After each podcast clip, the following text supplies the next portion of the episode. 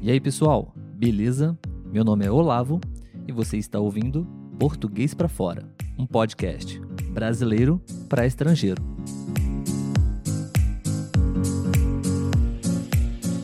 E aí, pessoal, beleza? Sejam todos muito bem-vindos a mais um episódio do podcast Português para Fora. Se você está chegando aqui pela primeira vez, seja mais que bem-vindo. Meu nome é Olavo e hoje nós estamos recebendo aqui a visita de um convidado muito especial. Ele é brasileiro também e ele está vindo de muito longe para poder conversar com a gente. O nome dele é Pedro, ele é professor de português, professor de inglês. Eu vou deixar ele falar um pouquinho, ele se apresentar um pouco melhor sobre ele, né?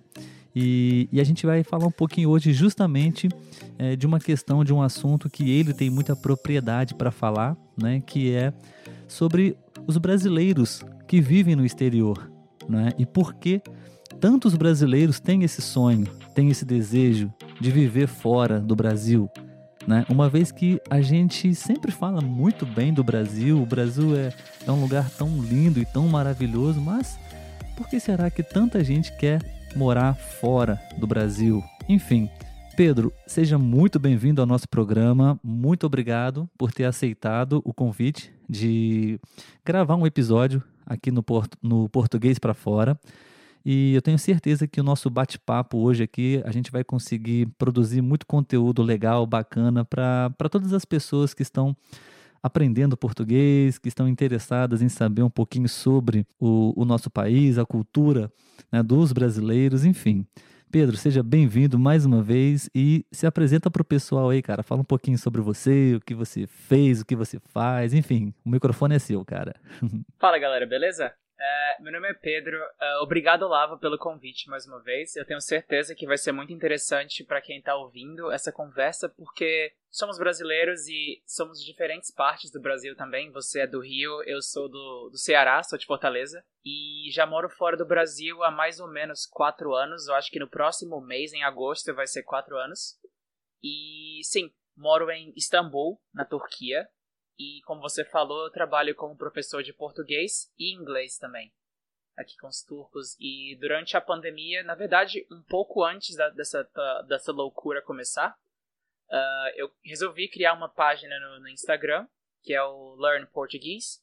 Também criei um canal no YouTube, mas por, eh, por enquanto ele está um pouco deixado de lado, porque, enfim, falta de tempo. Mas eu planejo uh, eventualmente migrar para aulas online, que aí eu vou poder atender estudantes do, do mundo todo. E meu foco realmente é português para falantes do inglês. Então, às vezes uh, tem alguns falantes de espanhol que me abordam perguntando por aulas e tudo mais. Mas eu acho que realmente eu me, dou, eu me lido melhor com, com falantes do inglês, realmente. Legal, entendi. Então, você atende mais estudantes da, da, língua portuguesa, mas que, que a sua língua nativa é o inglês, né? Então aí você faz toda essa conexão aí entre essas, esses dois idiomas, né? Cara, é, eu estou muito curioso, acredito que muita gente está curioso também para saber um pouquinho da sua história, o seu ponto de vista com relação a esse tema. Gostaria que você falasse um pouquinho sobre qual, é, qual foi a razão, qual foi os, quais foram os motivos que fizeram você sair do Brasil, né, viver fora do Brasil, se existe alguma razão específica para você ter ido para Istambul, na Turquia. E, cara, se você puder resumir um pouquinho, assim, você disse que foram quatro anos, né? Sim, são quatro anos já que eu moro aqui. Isso, então. Se você puder dar uma resumida pra gente, tipo, quando você chegou, quais foram as suas primeiras impressões, a sua adaptação com relação a, a tudo isso. Eu não sei se foi a sua primeira experiência no exterior. Fala um pouquinho sobre isso pra gente, assim, é, o, o, tratamento dos estrangeiros com você, né? Na verdade, você é o estrangeiro aí, né? Sim. um pouquinho sobre essa, essa, essa, visão geral, sabe? De, de sair do seu país, de viver num país que não é o seu, enfim. Se você puder contar um pouquinho da sua história pra gente, ia ser bem legal. Claro, claro. É, então, como a gente conversou ontem, Olavo, é, eu vim para cá realmente por uma proposta de trabalho. Na verdade, eu sempre fui interessado no exterior. Quando eu estava no Brasil também, é, sempre falei para os meus pais que eu queria morar fora do país.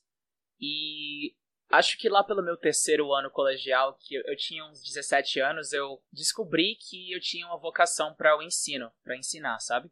Mas aí eu acabei não escutando aquela chama que estava dentro de mim naquele tempo e eu acabei indo para a faculdade de ciência da computação. Aí eu fiz essa faculdade e recebi no final da faculdade eu também estava envolvido com inglês de outras maneiras. Eu fiz uma uma prova da Universidade de Cambridge. Enfim, tive uma nota muito boa e fui chamado, fui convidado para uma escola de idiomas no Brasil para ser professor deles. E aí aquela coisa dentro de mim acendeu de novo. Eu falei, vou, claro, top. Aí uh, dei aula no Brasil por mais ou menos um ano, dei aula de inglês, um ano e meio talvez. E aí lá eu conheci uma professora colombiana que tinha vindo para o Brasil por meio de, um, de uma empresa que chama IESEC. Não sei se você conhece a IESEC. Não, não, não conheço não. Enfim, é, eles lidam com justamente isso, com intercâmbio de estudantes. Intercâmbio cultural, uhum. intercâmbio profissional, enfim. E ela me deu o contato de uma pessoa dentro da empresa lá. E a gente entrou em contato, eu falei com essa pessoa, enfim, criei um cadastro. E cerca de duas ou três semanas depois eu recebi uma, um e-mail de uma companhia turca que estava que tava interessada em um professor de inglês. Que eles queriam entrevistar pessoas, enfim, para uma posição que estava aberta lá e, e, tudo mais. Aí uh, fui na entrevista, passei e, na verdade, o e-mail eu não li muito bem, isso é uma história engraçada, inclusive. Eu não li o e-mail completamente e eu vi a palavra Turquia. Falei, beleza, Turquia significa Istambul, né? Claro. Só que não. É. Na verdade, depois da entrevista, a mulher que fez a entrevista comigo lá, a, acho que era, ela era diretora da escola, enfim, ela perguntou: e aí, quando é que você vem pra cidade X? Eu olhei pra ela e falei: o quê? Não entendi. Ela falou: não, uma cidade que fica perto de Istambul, blá blá blá. Aí eu falei: não, mas não era pra Istambul? Ela disse: não. Eu falei: tudo bem. Mas eu vou, porque ela falou que era perto. Aí eu falei, tudo bem, é, é perto, deve ser a mesma coisa, não deve ser muito diferente. Mal sabia eu que eu tava errado, completamente enganado. É, aí eh, foi a primeira vez que você perguntou. Uh, minha primeira experiência internacional foi realmente vir pra cá. E uhum. a gente tem uma expressão que a gente usa muito em Fortaleza, não sei se vocês usam aí no Rio também, que a gente fala que eu vim pra cá de mala e cuia. Ah, sim, sim, conhecemos, a gente usa também. Explica pro pessoal um pouquinho o que significa essa, essa expressão, tá. por favor. Claro. Vir de mala e cuia significa que você vem e você traz tudo com você. Traz seus pertences, seria a mala e a cuia. Seria para não voltar mais, isso, né? Isso. Você vem de uma vez só. Mas, é, na verdade, o contrato que eles me ofereceram foi de um ano. Mas eu já sabia, dentro de mim, eu sabia que não ia ficar só um ano. Aí, tudo bem, eu falei, ah, vou, aceito. Falei com meus pais. Eles já sabiam, mas claro, são pais, né? Eles não gostam, não gostaram muito da ideia. Mas aí eu falei, ó, é, é o que eu quero fazer, me desculpa, mas eu vou correr atrás do meu sonho, eu vou correr atrás de uma coisa que eu sempre quis. E aí, bom, foi aquela correria, porque eu, eles queriam que eu tivesse lá, sei lá, vamos dizer, no começo de agosto, e a minha entrevista foi no começo de julho. Então eu tinha um mês para tirar passaporte, para comprar passagem e tudo mais. Então foi um mês de correria, realmente. Comprando isso, comprando aquilo, tirando o passaporte, mas enfim, deu tudo certo. E eu entrei no voo, foi, eu peguei um voo de Fortaleza para São Paulo e de São Paulo para Istambul. Eu acho que eu só entendi o que estava acontecendo realmente quando eu sentei no avião em São Paulo. Eu só entendi que eu falei, agora eu realmente estou saindo do Brasil, eu realmente estou indo para uma coisa completamente diferente. e quando eu sentei no avião, e aí outra expressão que a gente fala em português, que a ficha caiu, que é aquela coisa que deu, sim, sim, deu sim. um clique no meu cérebro e eu entendi o que estava acontecendo, né? Mas enfim. Talvez outros estrangeiros também no, no voo, né? Ou não? No, no, no segundo voo, né? Já de São Paulo para lá. Aí já, já outras pessoas ali falando também, né? Em outros idiomas. Aí talvez já, você já foi começando a é, como você falou, usou a expressão a ficha caiu, ou seja, agora você se deu conta, né, enxergou a realidade que realmente aquilo estava acontecendo, né? Exatamente. É, a própria companhia aérea era turca, então foi o meu primeiro contato com o turco, com o idioma, né? Que a gente pode falar mais tarde sobre isso, sobre o idioma turco. Mas sim, bom, chegando na Turquia, eu fui recepcionado no hotel, desculpa, no aeroporto, por uma pessoa da empresa lá. Ele me levou pro meu hotel, foi super gente fina, o cara foi um, um amor de pessoa. E eu tava cansado, porque eu lembro que tinha sido entre voos e conexões umas 20 horas ou 20 e poucas horas. E a gente pegou um metrô, o aeroporto fica longe da cidade. A gente pegou o metrô e foi pro hotel. Eu lembro que quando eu cheguei, eu só queria dormir. Mas eu não sei se você já sentiu isso, mas eu tava cansado, mas eu não tava com sono por causa do jet lag, que é aquela coisa do fuso horário. Sim, e aí sim, eu lembro sim. que tinha que ir pra empresa lá no, no dia seguinte, às nove da manhã, mas eu cheguei no aeroporto, desculpa, eu cheguei no hotel, sei lá, duas da manhã, e eu não consegui dormir, porque era tudo misturado, né? A sensação de nervosismo com a insônia e tudo, e tudo mais. E aí, esse foi o meu primeiro dia no hotel. Eu tava sem sono, resolvi andar pela cidade. Claro, sempre perto uhum. do hotel para não me perder, que era meu primeiro dia.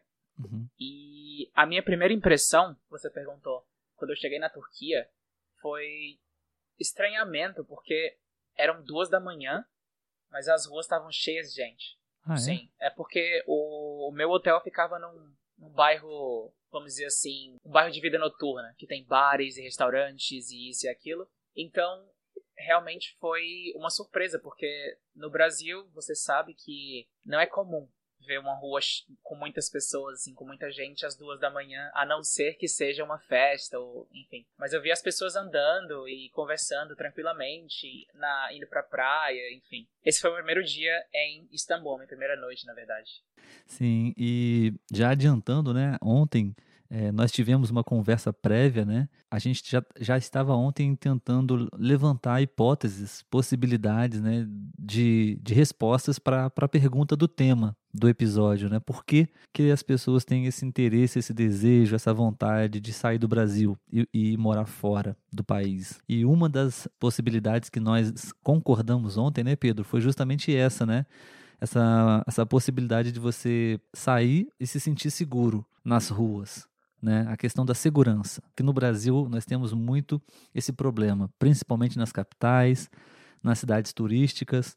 Né, então, essa foi uma das suas primeiras também impressões com relação a isso, né?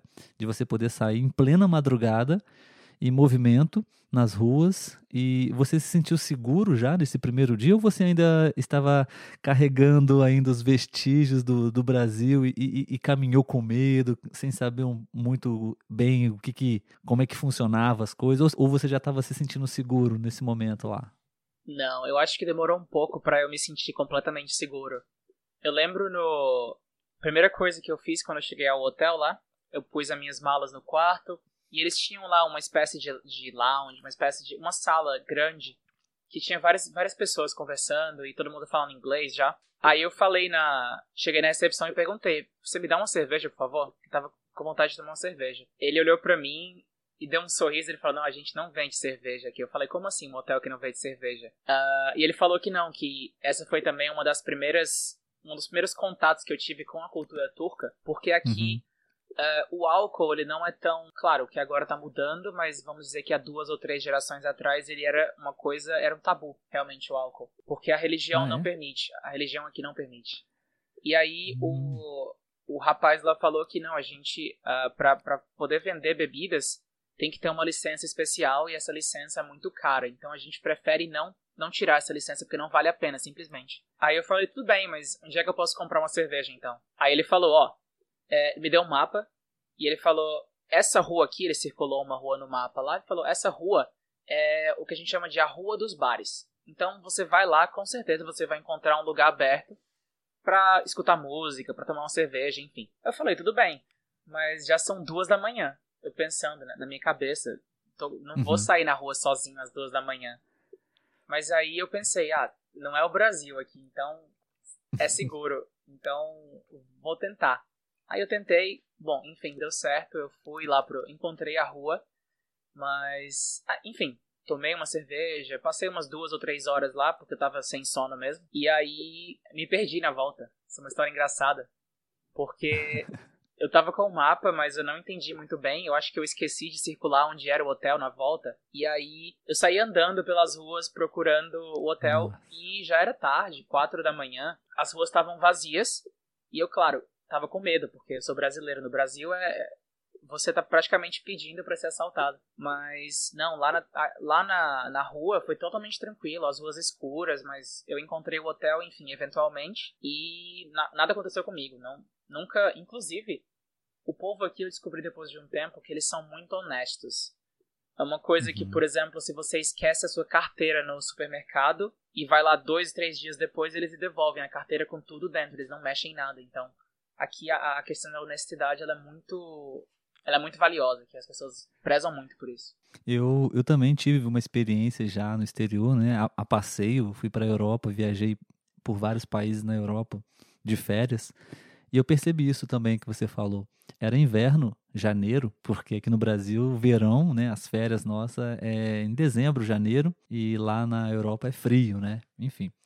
E, e a gente percebeu muito que a gente caminhava pelas ruas e a gente encontrava muitas toucas, muitas luvas no chão, ou até mesmo pendurada em algum lugar no alto, sabe?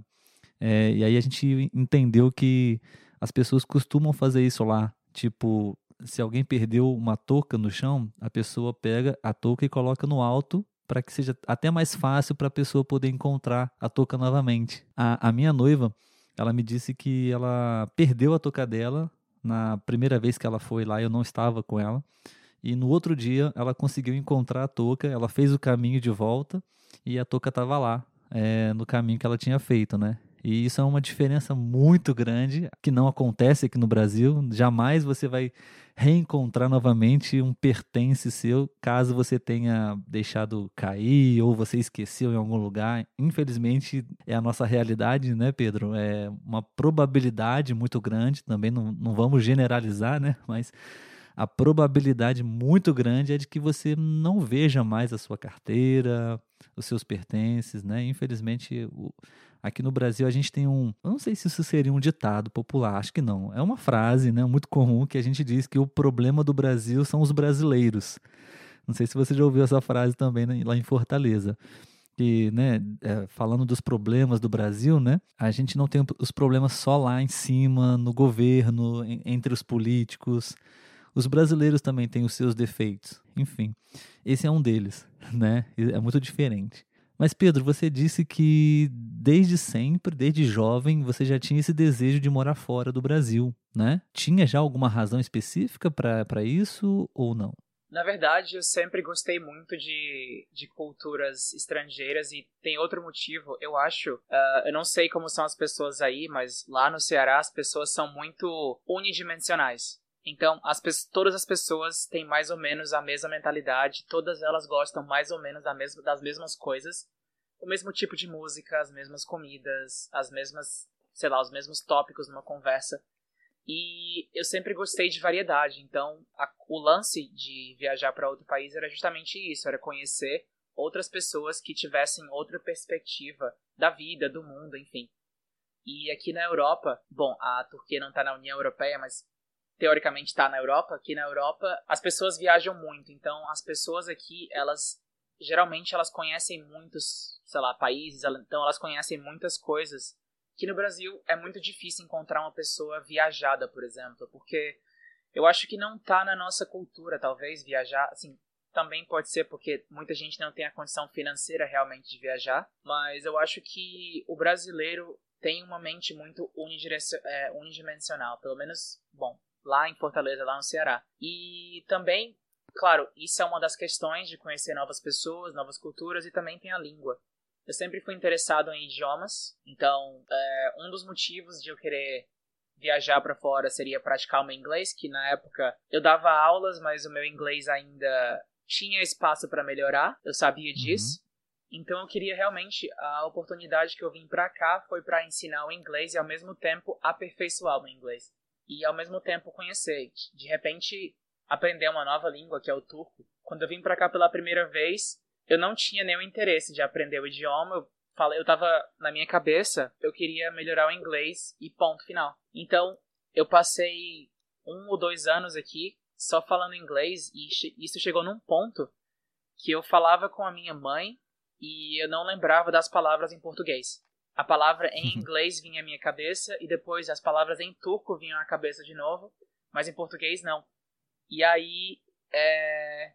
eu resolvi que não, eu tenho que falar mais, eu tenho que praticar mais, porque eu descobri desse jeito que a língua, mesmo sendo sua língua materna, ela pode ser esquecida, então tem que ser praticada o tempo todo. Eu concordo plenamente com você. Falando sobre idiomas, é uma coisa que a gente sempre tem que estar em contato, inclusive com a nossa própria língua, né?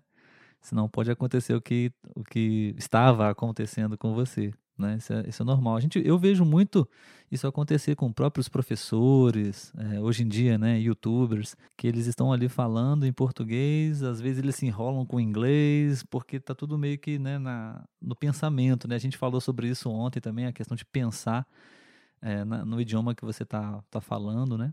Isso com certeza influencia muito. Mas então, Pedro, é, a gente já levantou uma possibilidade aqui, né? Falando sobre o tema do episódio, que aqui no Brasil né, tem essa questão da violência, da segurança pública, né? Então, isso com certeza eu acho que é um fator que pesa muito no, no interesse das pessoas. Eu diria, Pedro, eu acho que a gente também concordou com isso ontem. Acho que a grande maioria dos brasileiros busca qualidade de vida no exterior, de um modo geral, incluindo a segurança. Eu acho que é isso que talvez seja realmente o, o principal fator ali. As pessoas querem viver melhor, as, as pessoas querem ter uma boa qualidade de vida que envolve uma série de coisas, né? Envolve a segurança, né? Envolve é, moradia, é, saúde, educação, né?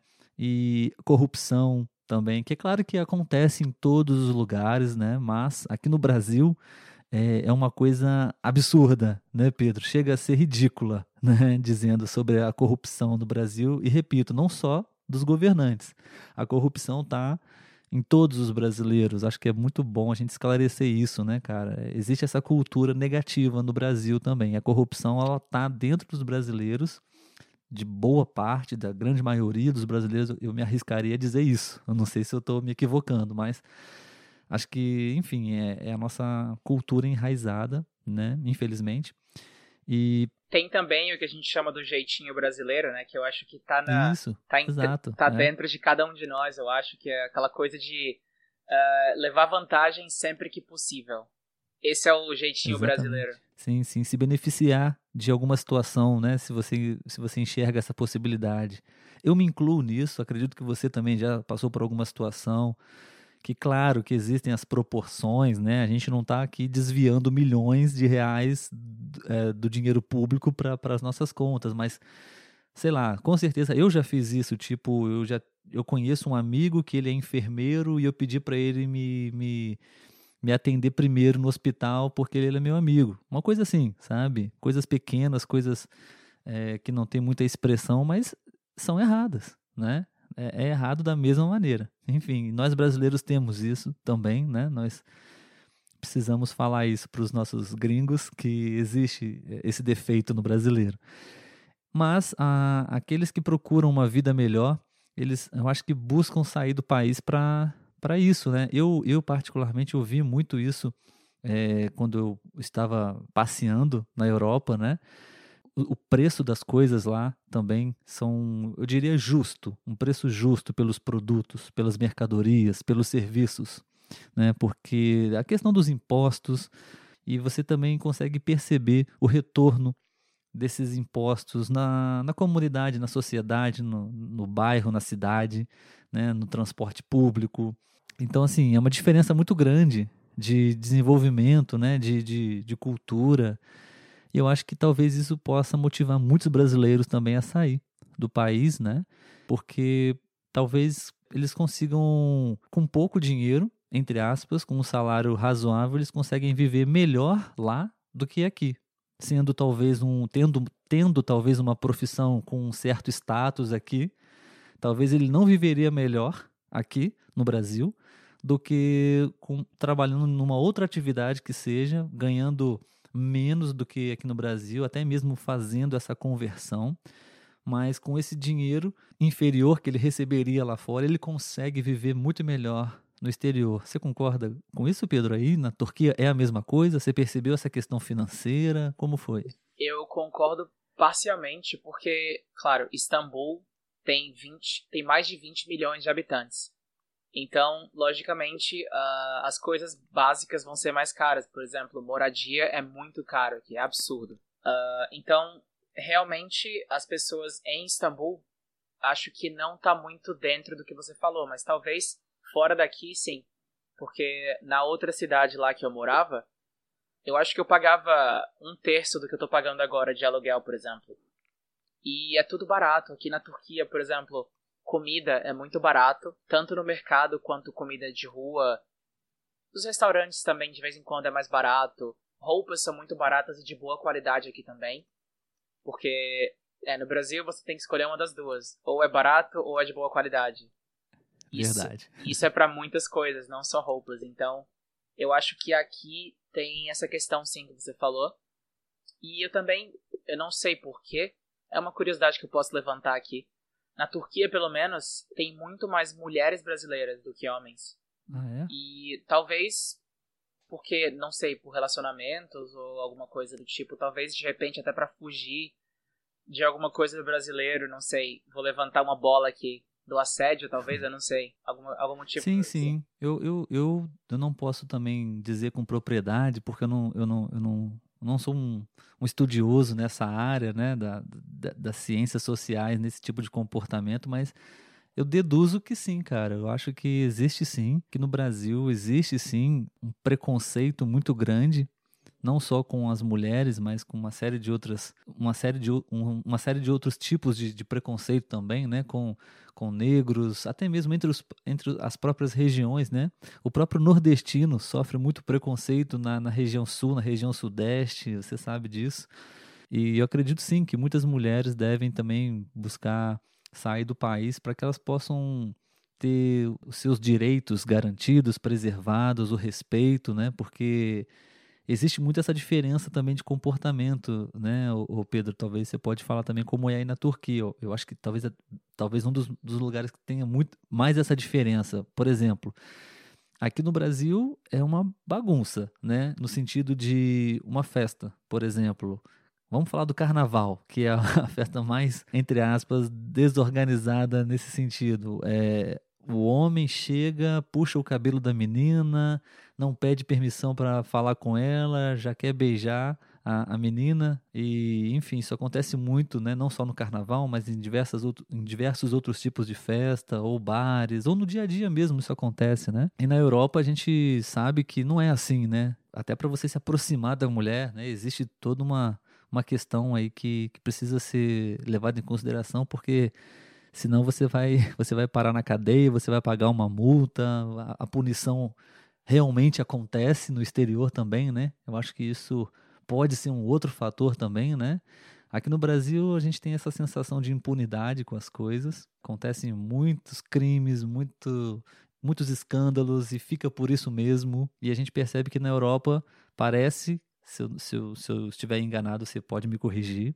Parece que aí a, as leis funcionam. Pode ser também que tenha brechas, que tenha falhas na lei, como em qualquer lugar, mas eu acho que funciona um pouquinho melhor. Né? As mulheres talvez tenham falando das mulheres, né, elas têm um pouquinho mais de, de segurança, de respeito quanto a isso, né, porque caso é, não seja assim, ela pode e consegue exigir os seus direitos, né, e, processo e queixa e a pessoa pode ser presa, pode de repente precisar pagar né, indenização, enfim. Você acha isso também? Como é, como é que é? Claro, claro.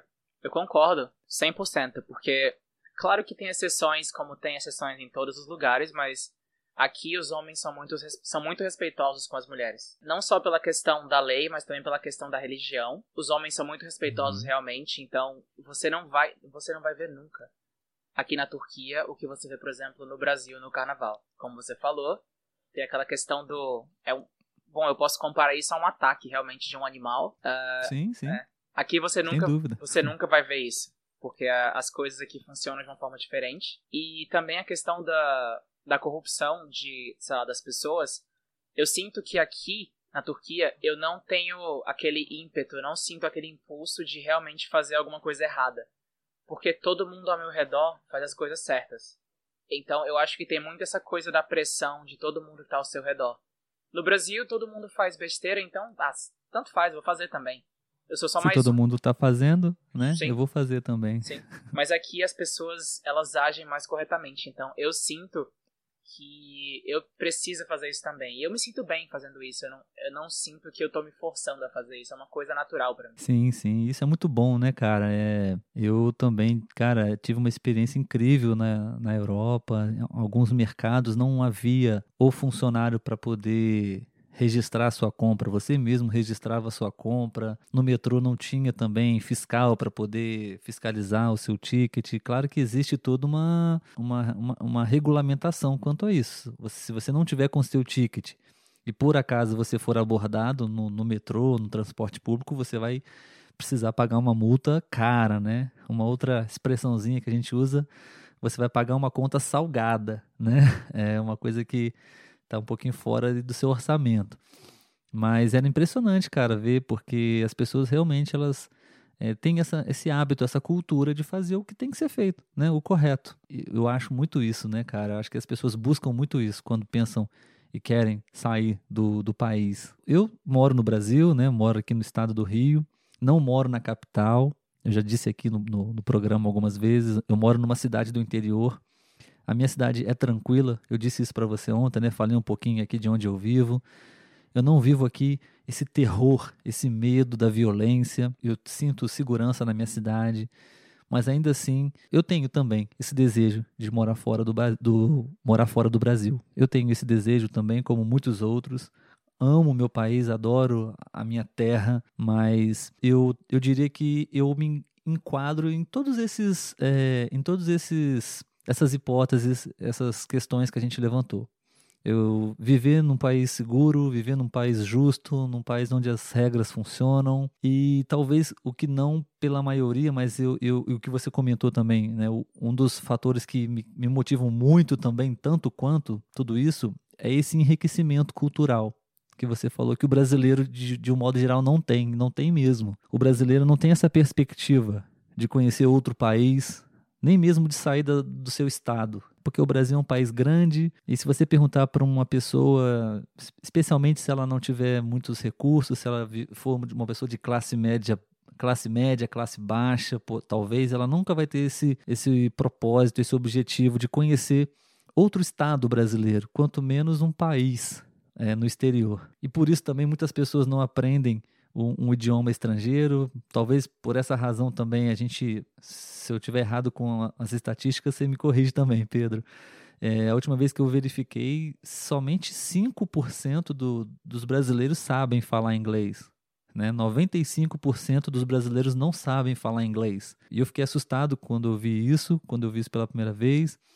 E talvez essa seja uma explicação, né? Por que, que eu vou aprender inglês se eu não vou sair do Brasil?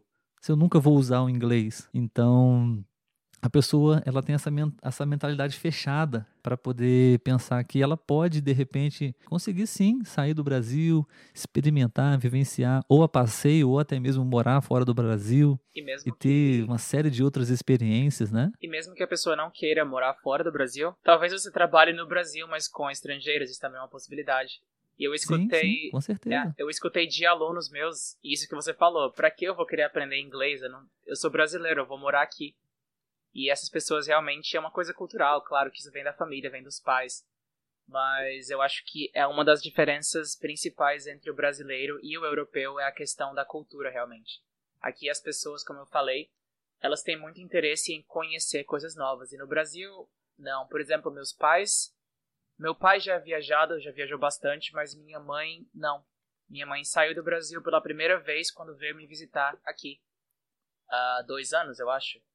E ela falou que não tem interesse em viajar, que é uma coisa que para ela não é uma prioridade, mas aqui todo mundo se você pergunta o que você quer fazer nas férias, por exemplo, a primeira resposta é eu quero viajar, eu quero ir para fora, eu quero conhecer alguma coisa nova. Eu acho que essa Isso é muito legal, né, cara? É, sim. Isso todo mundo, todo mundo deveria ter isso como parte, né, dos seus objetivos de vida, né, cara? É, a gente tem muito para contribuir e a gente também tem muito para aprender com as pessoas do nosso próprio país, né, de outras regiões e principalmente de outros países, né, outras origens, outro idioma, outra cultura completamente diferente. Isso para mim não tem preço, na verdade, sabe? Eu até um bom tempo atrás eu já fui muito mais materialista, sabe? Entre fazer uma viagem para o exterior e sei lá ter qualquer outra coisa mais concreta, digamos assim, um, um, carro, uma casa, sabe? Eu preferia ter, preferiria ter carro, por exemplo, né? Mas graças a Deus a gente vai é, amadurecendo, a gente vai aprendendo e a gente vai abrindo a nossa mente para outras coisas, né? E hoje sem sombra de dúvidas, eu prefiro mil vezes investir em uma viagem, em, em conhecimento cultural, experiências, e, do que ter um carro, sabe? É, acho isso muito legal. De repente a gente, a gente pode deixar essa mensagem do episódio para a galera, para que elas possam sim ter esse desejo de conhecer, conhecer quantos países forem possíveis, que é possível, é só questão realmente de você se organizar. Para uns, para uns vai ser mais fácil, para outros vai ser um pouquinho mais difícil, mas dá para dá para fazer sim, dá para conhecer, dá para dá para aprender muito, você cresce muito, né, pessoalmente e talvez até profissionalmente com isso, como foi o seu caso, né? Com certeza. Pessoal, muito obrigado por terem ouvido o nosso episódio, por terem acompanhado a minha conversa com Pedro até aqui. A parte número 2 da nossa conversa vai estar disponível no próximo episódio, beleza? Espero que vocês tenham gostado e a gente se encontra em breve. Não esqueçam de curtir a nossa página no Instagram, arroba beleza? Fiquem à vontade para mandar mensagem para gente e dizer o que vocês estão achando das conversas. Tchau, tchau, até lá.